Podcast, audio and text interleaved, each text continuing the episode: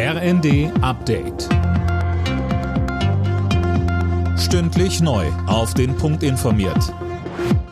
Ich bin Linda Bachmann. Guten Tag. Die Polizei ist bislang recht zufrieden mit ihrem Einsatz im Braunkohledorf Lützerath. Heute Morgen hätten Aktivisten vereinzelt Molotow-Cocktails und Steine geworfen. Mittlerweile habe sich die Lage aber etwas beruhigt. Inzwischen wird versucht, die ersten Häuser zu räumen. Dazu sagte der Chef der Polizeigewerkschaft GdP, Jochen Kopelke, bei Welt TV. Jetzt werden das sehr lange Stunden. Es wird sehr viel Professionalität von der Polizei erwartet. Es gibt Holzverschläge, viel Unbekanntes. Ich bin froh, dass der Einsatzverlauf so ist, wie er ist, weil wir jetzt in einer eher ruhigeren Atmosphäre in Ruhe polizeiliche Maßnahmen durchführen können. Im Kampf gegen Rassismus gibt es in Deutschland noch viel zu tun. Zu diesem Schluss kommt die Antirassismusbeauftragte der Bundesregierung, Alabali Radovan, in ihrem heute vorgestellten Bericht. Darin fordert sie unter anderem mehr unabhängige Beschwerdestellen.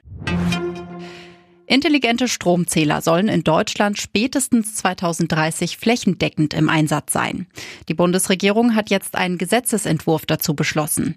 Die sogenannten Smart Meter sollen das Strommanagement erleichtern und den täglichen Verbrauch transparent machen. Wirtschaftsminister Habeck. Die Drehstromzähler, die wir betreiben, kosten uns im Jahr abgerechnet über die Stromrechnung 20 Euro. Das kosten die Smart Meter auch. Bisher sind die Preise deutlich höher. Jetzt sagen wir, wir müssen dort vorankommen. Das heißt, am Preis soll es nicht scheitern. 2025 werden wir überprüfen, ob die Preise angehoben werden können. Aber erst einmal muss man sagen, es kostet nicht mehr, als es jetzt auch kostet. Für die Nachfolge von Oliver Bierhoff beim DFB soll jetzt auch Rudi Völler im Gespräch sein. Das berichtet die Bild.